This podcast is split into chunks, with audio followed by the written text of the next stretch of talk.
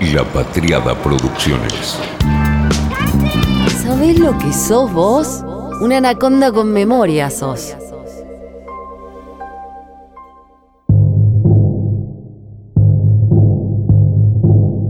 Trece Bytes nos cuenta que en 60 segundos de internet los usuarios de Netflix ven 404.404 horas de video.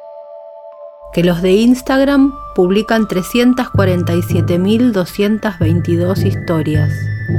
Que Twitter gana 319 usuarios.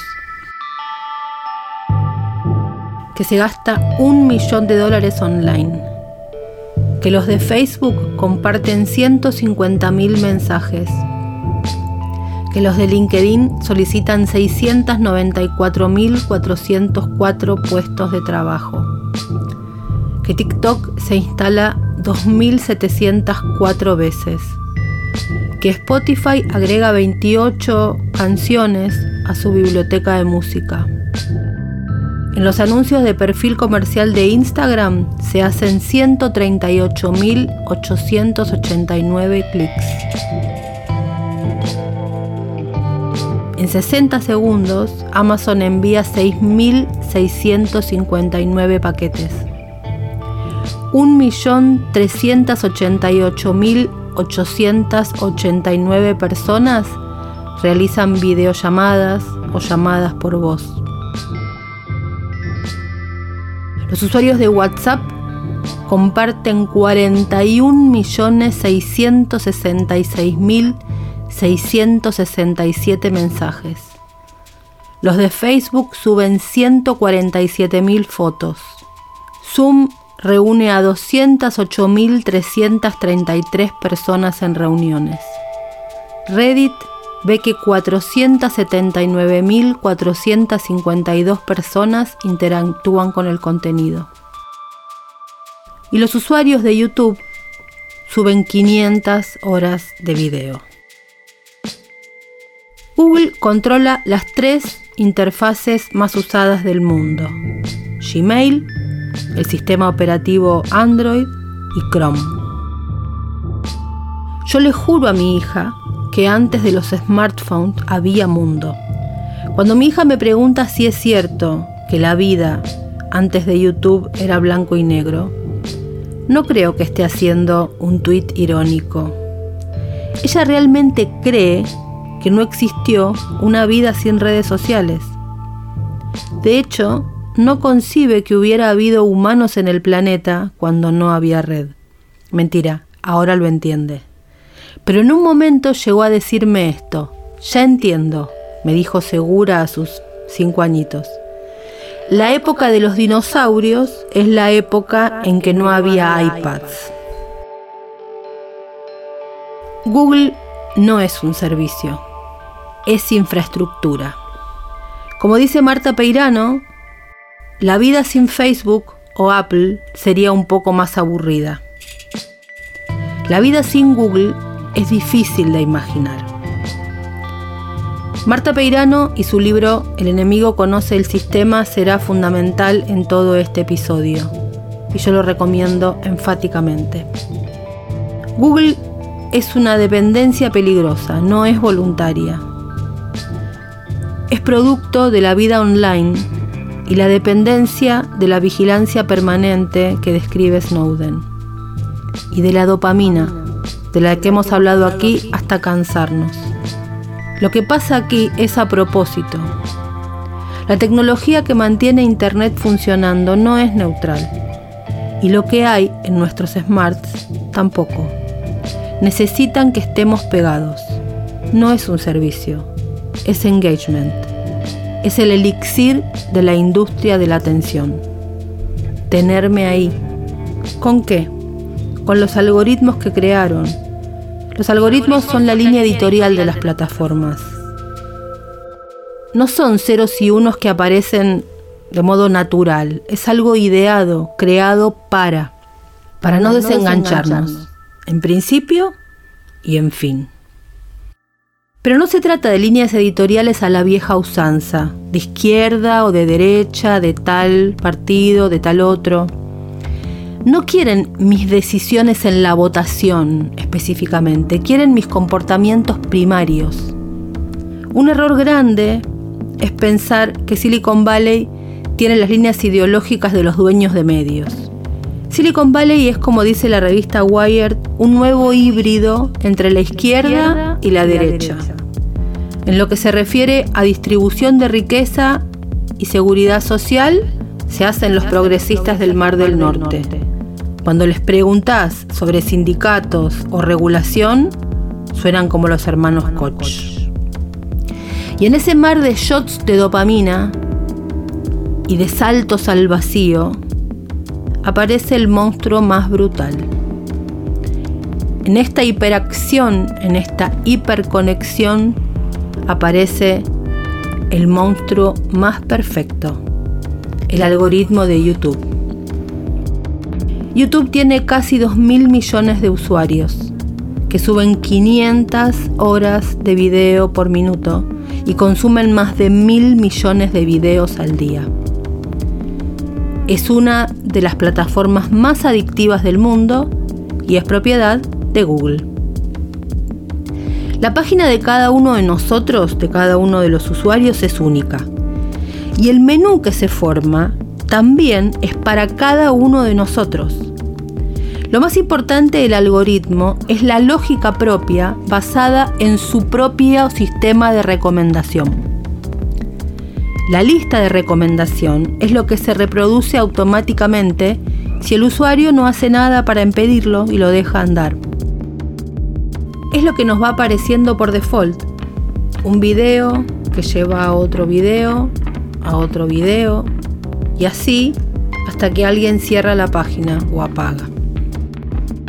YouTube presume de que su algoritmo es responsable de más del 70% de los videos que se ven en la plataforma.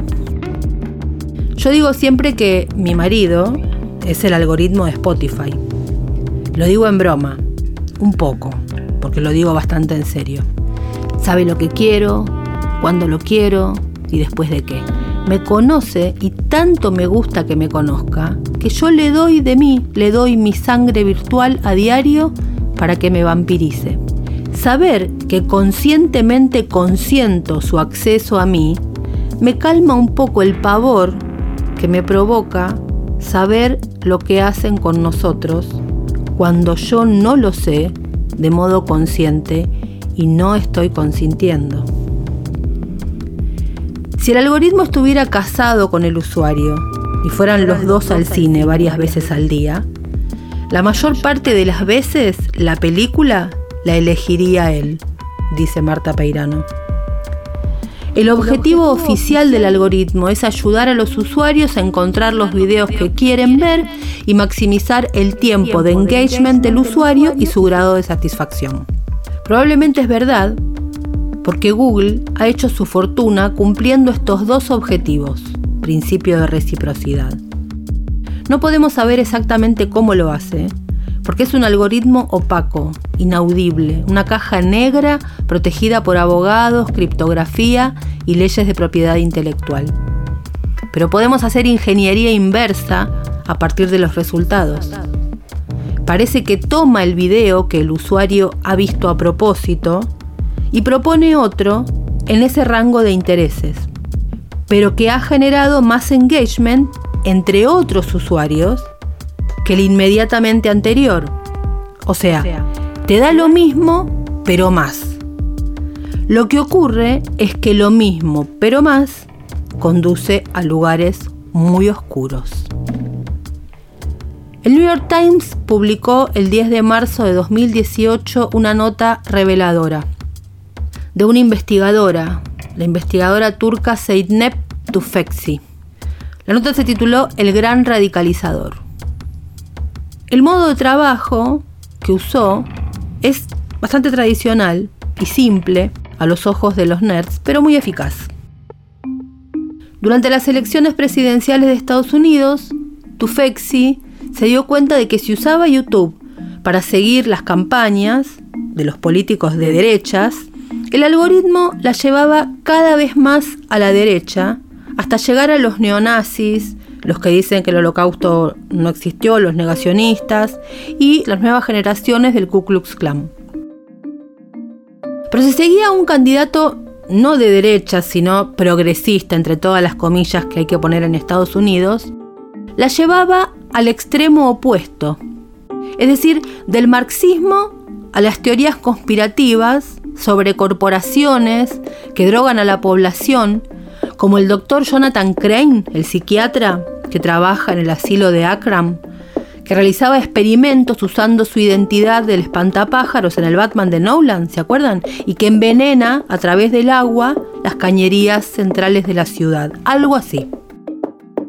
Dice la investigadora, cuando experimenté con temas que no fueran políticos, me encontré con el mismo patrón. Retomemos.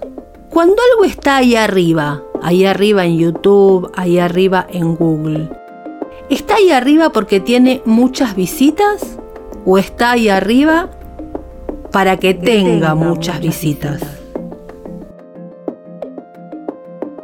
¿Cómo funciona el algoritmo de YouTube? Según Actions Data, entender cómo funciona el algoritmo de YouTube es fundamental para conseguir posicionar los videos de manera eficaz y contribuir así al diseño de una campaña de marketing o informativa exitosa. Claro, ellos nos recomiendan qué hacer para estar o cuando estamos, pero no nos explican por qué es así. Ese tipo de recomendaciones lo que hacen es nada más y nada menos que el éxito de la era. Nos naturalizan los algoritmos. Es como cuando nadie hacía la pregunta de por qué una nota estaba en tapa en un diario y otra no, por qué esa otra nota estaba en otra página ¿O por qué una nota iba a página impar y la otra no? Nadie preguntaba eso, simplemente lo veía. Eran las eras de, es verdad, salió en el diario. Hoy vivimos la época de, Mariana, mirá, si, eso va a ser construido. Es la naturaleza de las matemáticas y la ética de los bytes. Bueno.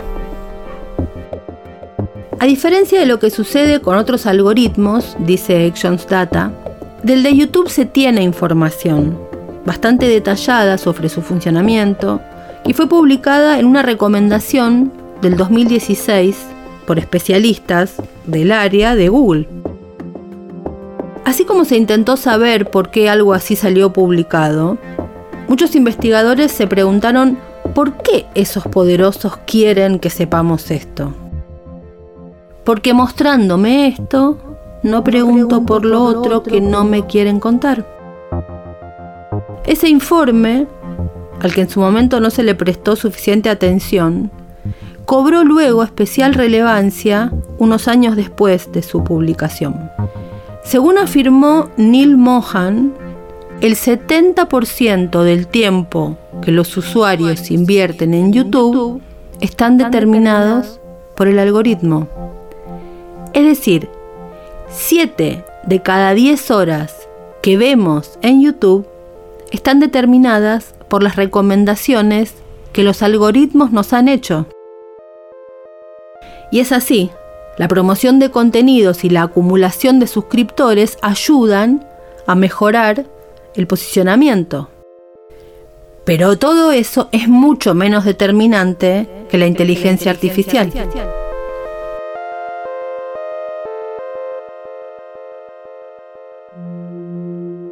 El algoritmo de YouTube es un sistema, un conjunto de reglas computarizadas que determina qué videos se recomiendan a las personas que acceden a YouTube. YouTube diseñó este sistema, al igual que las otras redes como Facebook o Instagram, ya que en el caso de la red de videos de Google, se suben 500 horas de video cada minuto. Y eso le ha hecho indispensable diseñar un sistema que ayude a los usuarios a ir buscando qué material, cómo ubicarlo y también para llegar a los contenidos que les interesan. El algoritmo de YouTube fue transformado en esta década para darle prioridad a la calidad por sobre el clickbait, dicen sobre la creación de contenidos enfocados principalmente a que el usuario haga clic, al margen de si luego permanece o no en ese video. Para mejorar la calidad de los contenidos en YouTube, era necesario crear un algoritmo que valorara más la permanencia e interacción de un usuario que un mero clic. Chan. Dice Actions Data que YouTube, como consecuencia, de acuerdo con la recomendación publicada por los especialistas de YouTube, el algoritmo sigue los siguientes parámetros para determinar qué video recomendar. El click-through rate o tasa de clics es la probabilidad de que alguien haga clic en tu video cuando aparece. El tiempo de visualización, que es la suma de tiempo que todos los espectadores de tu canal dedican a mirar tus videos. ¿Cuántos videos ha visto ese usuario en tu canal? ¿Qué tan recientemente el usuario vio un video sobre ese tema? Lo que el usuario ha buscado en el pasado, los videos que el usuario vio anteriormente, la información demográfica y la ubicación del usuario. Suena muy interesante como un decálogo de cosas para hacer, pero detrás de eso empieza a presentarse toda la información que poseen, de mí, tuya. ¿Qué decide el algoritmo de YouTube? Por un lado, este sistema determina qué resultados le aparecerán a un usuario cuando realice una búsqueda, pero también contribuye a definir los videos que se verán en las secuencias de videos sugeridos, en la página de inicio, los videos más destacados, debajo de las suscripciones de cada espectador, en las notificaciones que el usuario haya configurado. Entonces, la clave de un canal de YouTube reside principalmente en la creación de contenidos de calidad. Pero entender el comportamiento de los usuarios ayuda a guiar al algoritmo para mejorar la eficiencia de una estrategia de marketing. Suena, lindo. Bueno. James Bridley es un artista, un escritor y editor. Publicó libros sobre literatura, cultura, cultura en las redes, cómo funcionan las redes en revistas, diarios, en revistas como Wire, Domus, Cabinet de Atlantic, The Observer hizo un ensayo sorprendente sobre el efecto de YouTube en la vida de los niños, que empiezan viendo Peppa Pig, luego manuales de Minecraft y después unos primeros planos rarísimos de manos desenvolviendo huevos Kinder, que llegan luego al regalo. Unas horas más tarde, están viendo videos tan perturbadores que de aparecer en la televisión hubieran generado denuncias o gente despedida. Empiezan a aparecer videos de mutilaciones, canciones perversas, niños maltratados, dibujitos sufriendo, bromas que aterrorizan. ¿Momo habrá surgido de ahí? Es un software para pesadillas. Pero el algoritmo de YouTube no es que quiere radicalizar políticamente a alguien, tampoco quiere traumatizar a los niños. Esas cosas no tienen que ver con una intención determinada como podría ser una persona eligiendo cuál será su línea editorial. El objetivo es maximizar el tiempo del engagement y causarte satisfacción en el estar ahí. Como su activador no es la soledad, sino el aburrimiento, su función es entretener. Gracias a la información que ha obtenido de millones de usuarios que han pasado miles de millones de horas viendo videos en todos los lugares que estuvieron, el algoritmo ha aprendido que algunas cosas son más entretenidas que otras y que hay emociones que producen más engagement que las demás. La indignación de Twitter, que no te deja salir, ¿te suena? Las emociones son la herramienta fundamental de las redes sociales y la perfeccionan todas las fracciones de segundo de todos los días de todos los años. Los conejitos de India nosotros, obvio. Me acuerdo cuando en Trolls Sociedad Anónima escribí que estábamos viviendo el experimento humano a gran escala jamás conocido por la humanidad y me fruncieron un poquito la nariz primero. Ahora me miran con un poco de susto, pero por lo menos no me dicen nada ya. Durante al menos una semana, durante 2012, Facebook hizo que cientos de miles de usuarios leyeran exclusivamente malas noticias y que otros tantos usuarios tuvieran la misma experiencia pero al revés. Solo les llegaban buenas noticias. La empresa manipuló su algoritmo de recomendación de noticias para poner a sus conejitos de India a dieta, de buenas o malas noticias respectivamente. A ver qué les hacía volver más a la plataforma y qué generaba más interacción. Todo esto lo sabemos porque Facebook lo contó. Lo compartió en una investigación que comentó a la prensa que dio a conocer. Fue la primera y la última vez que lo hizo porque provocó el escándalo. Desde entonces las investigaciones son top secret y si llegamos a enterarnos es porque se filtró algo o alguien de dentro de la empresa lo dio a conocer. De todas las plataformas, YouTube ha sido la más propensa a las fake news y las teorías de conspiraciones. Principalmente porque ese contenido es muy rentable. Es difícil saber de manera exacta cuánto, porque la opacidad del algoritmo de YouTube impide saber la cantidad de dinero que genera cada video que se hace popular en YouTube. Pero son millones. Todo el mundo en la industria tiene una versión. Hay quien dice que depende de la duración del video o de la calidad del contenido, de la popularidad del youtuber, de la cantidad de anuncios que lleve, de dónde va luego el espectador, del horario, del lugar en que se mira, de la configuración de los astros, de la velocidad del viento, de la orientación de las amapolas, dice Peirano. Un contenido que genera mil visitas le hace ganar al youtuber entre 30 centavos y 4 euros o dólares.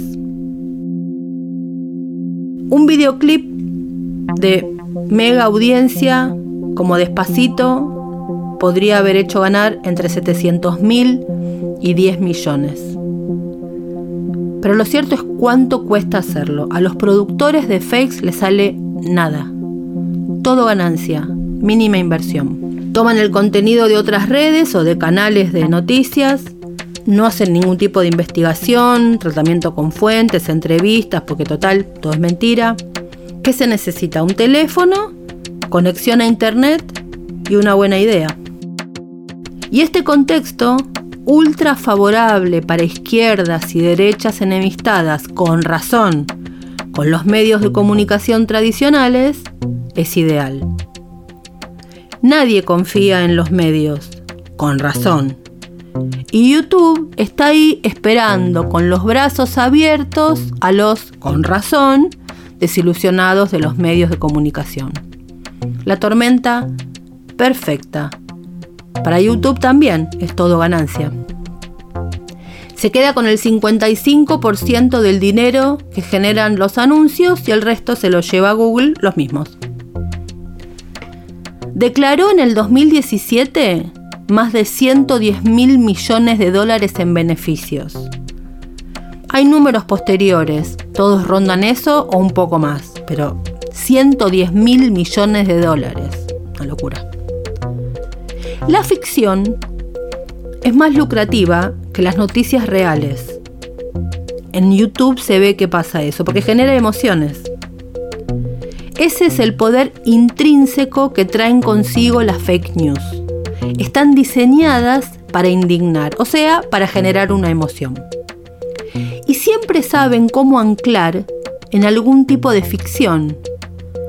Es una especie de noticia presentada con un gran anclaje en la ficción. Una que ya exista y a la que la mente del espectador pueda recurrir con seguridad, porque ya está instalada en su imaginario, u otra. ¿Dónde está la habilidad de la máquina? En crear el clima previo, en construir la oferta, la góndola de la que el usuario consumidor de ideas tomará los elementos previamente seleccionados. Breaking Bad, por ejemplo. Pero no cualquier momento de Breaking Bad. El momento en el que el profesor Walter White, obligado por la cantidad de dinero ilegal que tenía que ocultar, viaja al desierto de México para enterrar los millones de dólares en tachos de petróleo. Sol crudo, viento, paisaje seco. De fondo, lo que el diario La Nación en un momento definió como el ritmo cadencioso y reptal del tema Quimei Neuquén, cantado con José Larralde, proveniente del sur. La escena imposible se estaba fijando en las retinas argentinas. Miles de millones de dólares en dinero físico contante y sonante estaban siendo enterrados en un desierto. Me acuerdo que averigüé cuánto es en dimensiones físicas un PBI. Son transacciones, Mariana, me dijeron. Sí, sí, obvio. Pero todavía yo era de las ilusas que quería insistir en que dato mata relato, así que seguí. No me fue muy sencillo encontrar la respuesta. Claro, ellos pensaban desde la razón, los que yo les preguntaba, y yo desde el monstruo que veía crecer.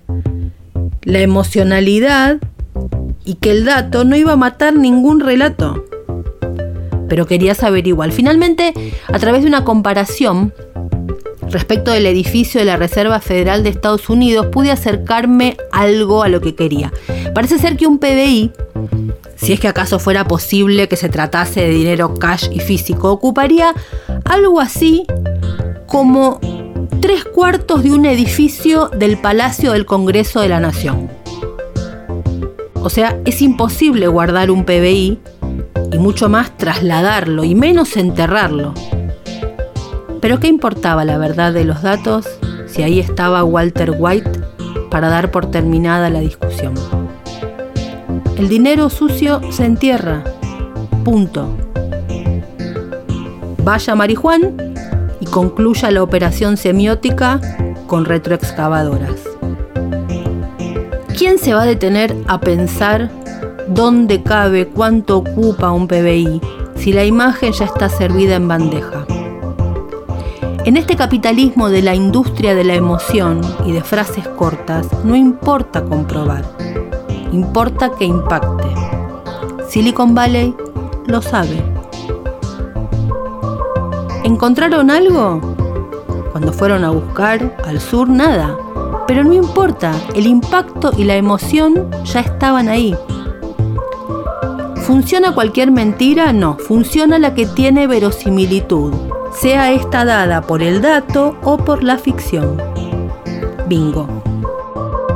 Entonces tenemos, como decíamos, una que exista a la que la mente del espectador pueda recurrir con seguridad porque ya está instalada en el imaginario, o una que sea una novedad y que tenga algún grado de fascinación el hartazgo he dicho en el libro, en Trolls, o en los textos, o acá, que la indignación no es un efecto colateral, sino que es el objetivo de las plataformas, por el engagement.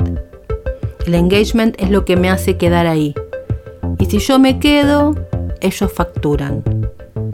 Mis clics, su decisión. La indignación es la heroína de las redes sociales. Como dice Peirano, es más viral que los gatitos, más potente que el chocolate, más veloz que el olor de las galletitas, más intoxicante que el alcohol. Genera más, dopamina, que ninguna otra cosa porque nos convence de que somos buenas personas y encima de que tenemos razón. Pensamos que tenemos pensamientos éticos cuando en realidad nos invade un sentimiento moral. Nos hace ver a esos abuelos desahuciados, los niños desnutridos, los perros abandonados, yates comprados con dinero público, mujeres muertas por abortar con perchas, casas de protección. oficial vendidas a los especuladores, bosques devorados por las políticas de austeridad. Es un sentimiento que nos define como personas buenas que demandan justicia, venganza y mucha atención. Queremos, compartir, la, llama con, todas las personas del mundo para que los sentimientos validen los nuestros con, comentarios, likes y retweets.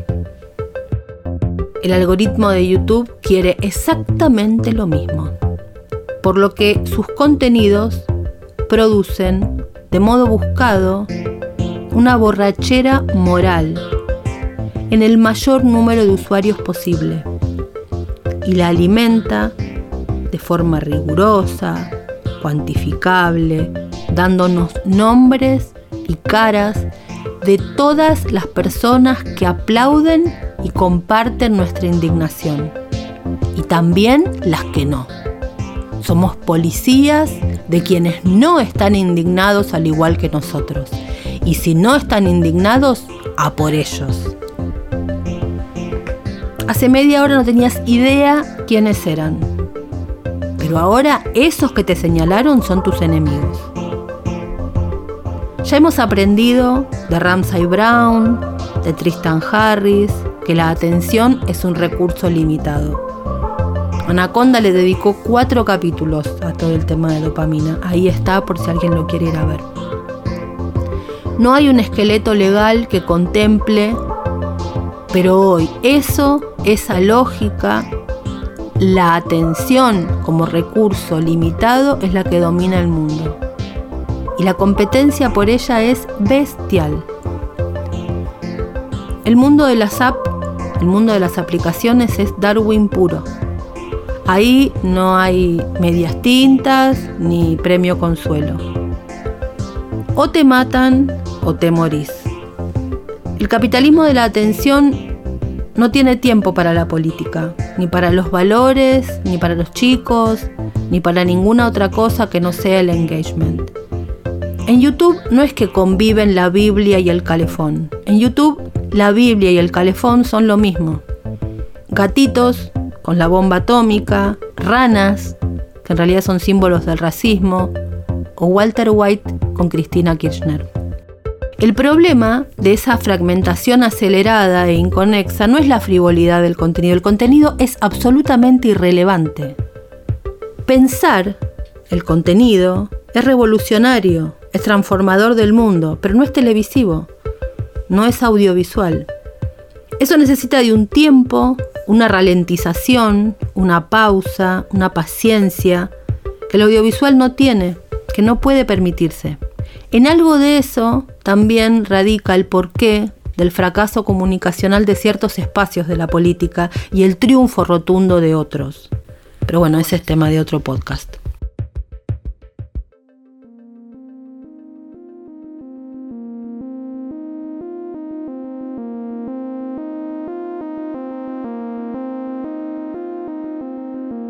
¿Te acordás cuando te acordabas de los números de teléfono? Cuando jugabas al Tetris o al Carrera de Mente y no existía Google para ver si lo que habías dicho estaba bien, sino que el jurado eran tus propios compañeros de juego? ¿Será como dice Nicolas Carr, que Google nos ha vuelto estúpidos? Durante los últimos años, dice, he tenido la incómoda sensación de que alguien o algo ha estado cacharreando con mi cerebro, rehaciendo la cartografía de mis circuitos neuronales reprogramando mi memoria.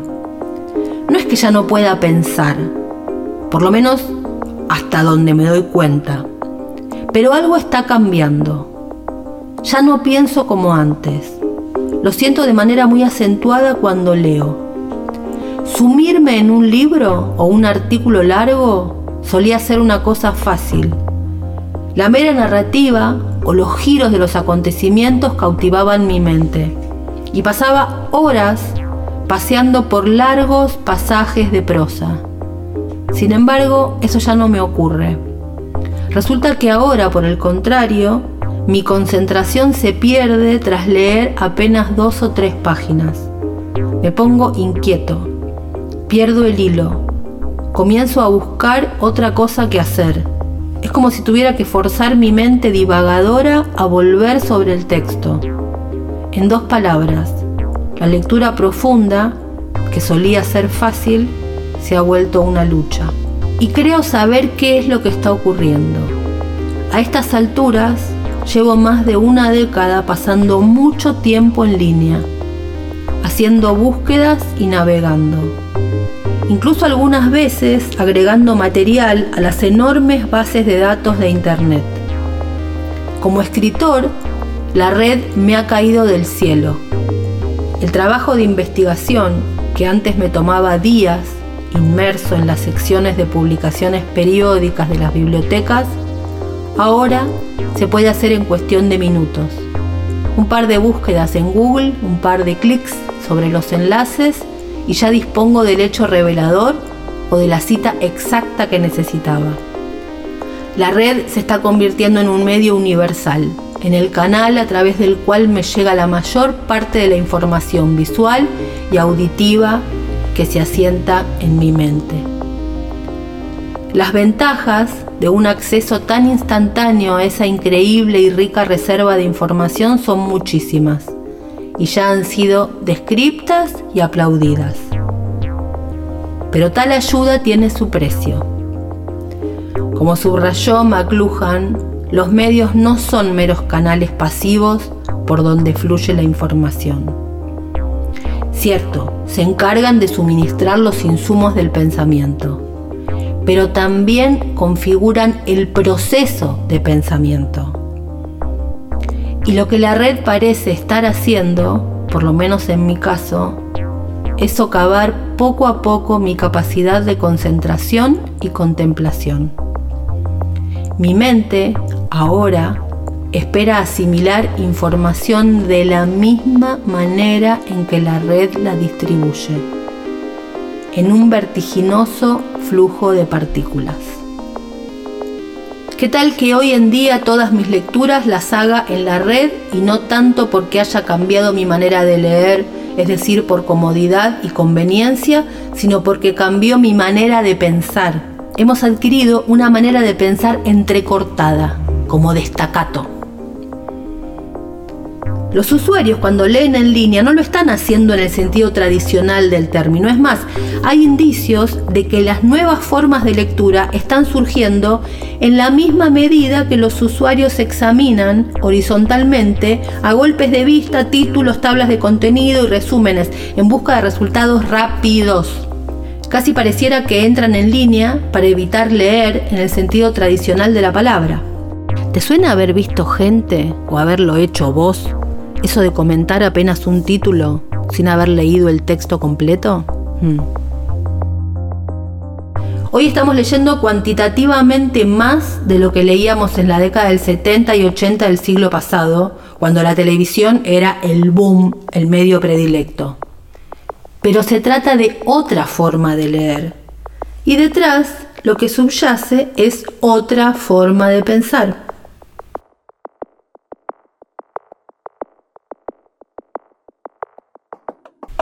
Internet, ya se sabe, ha tenido efectos y va a tener de largo alcance sobre los modos de conocimiento, sobre la cognición.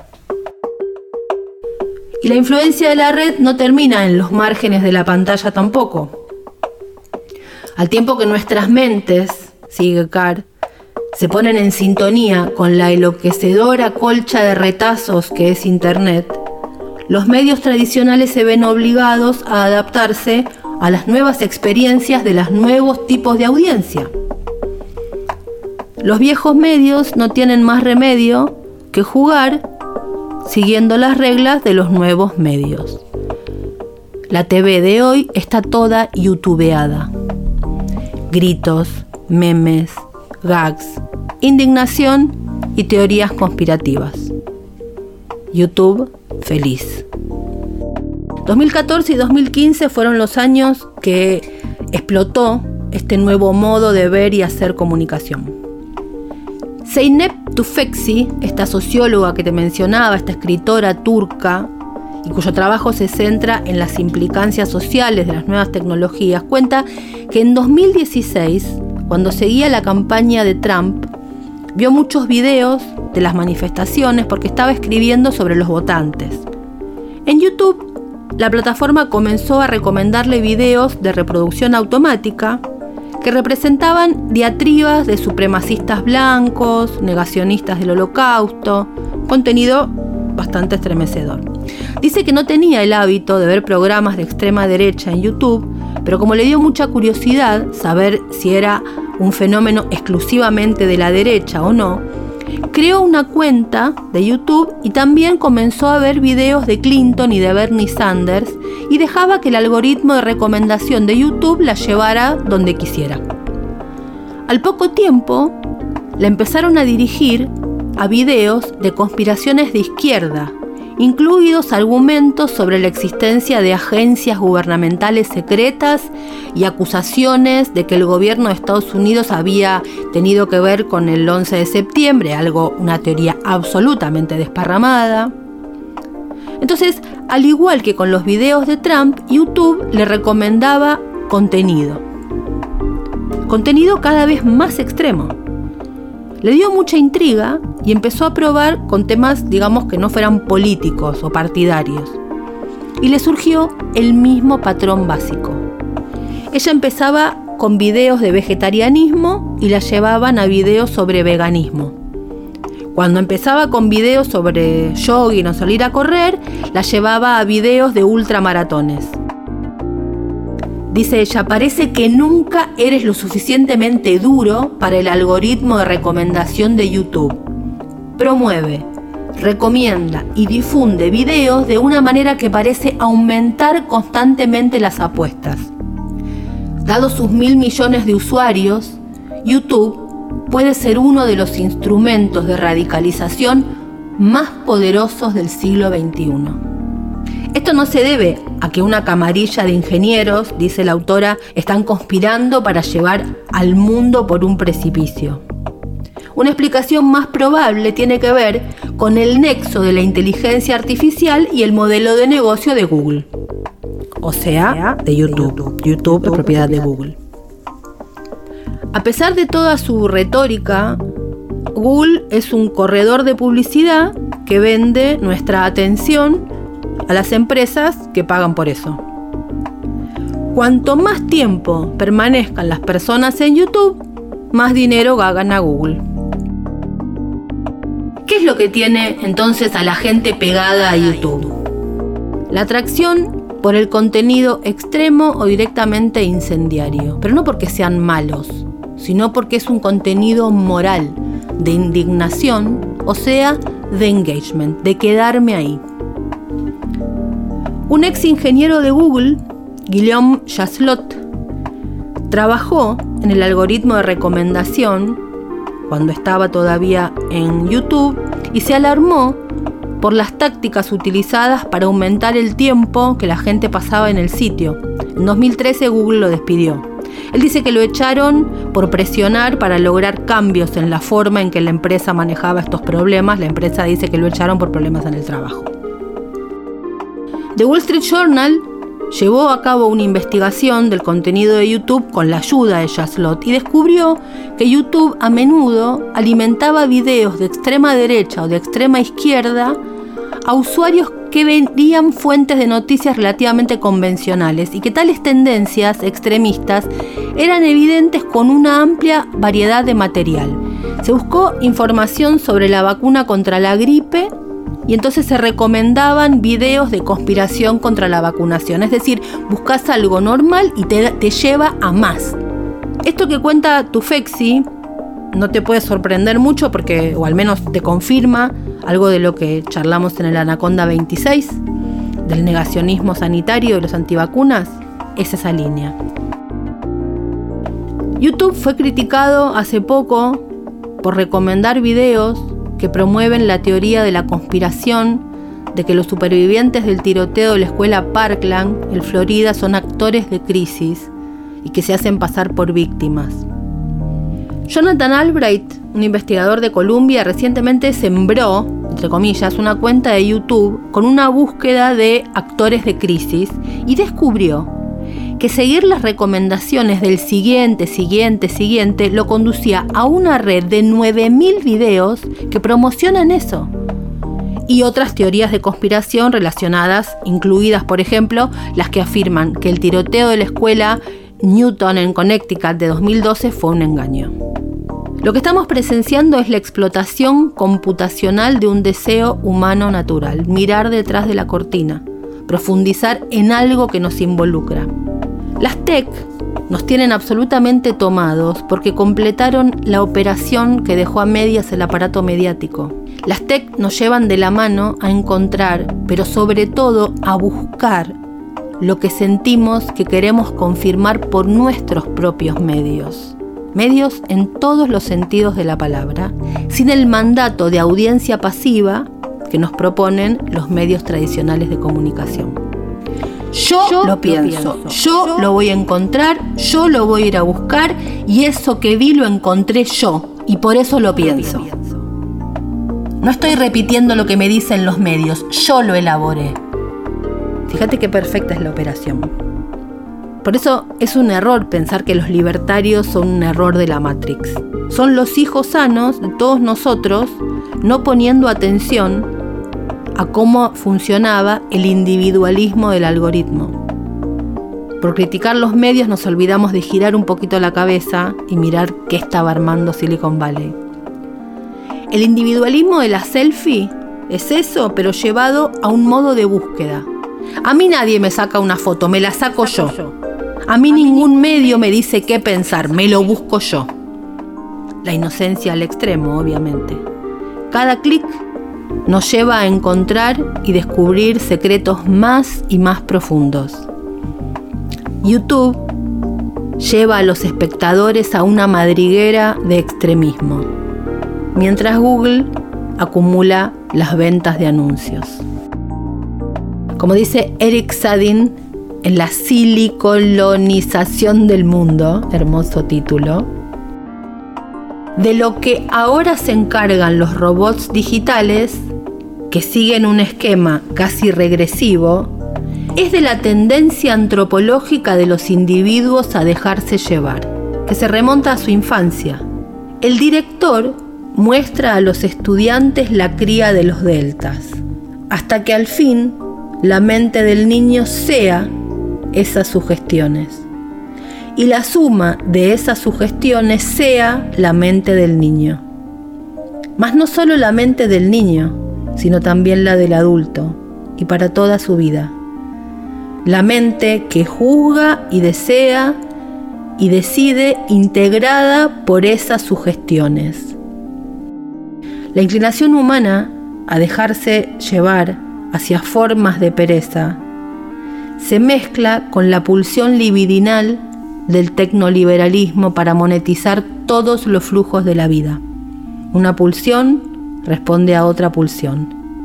La mirada microscópica sobre esos flujos garantiza la más amplia adhesión a la industria de la vida, así como su expansión de ahora en adelante liberada de todo límite. Fue una realización de La Patriada Producciones.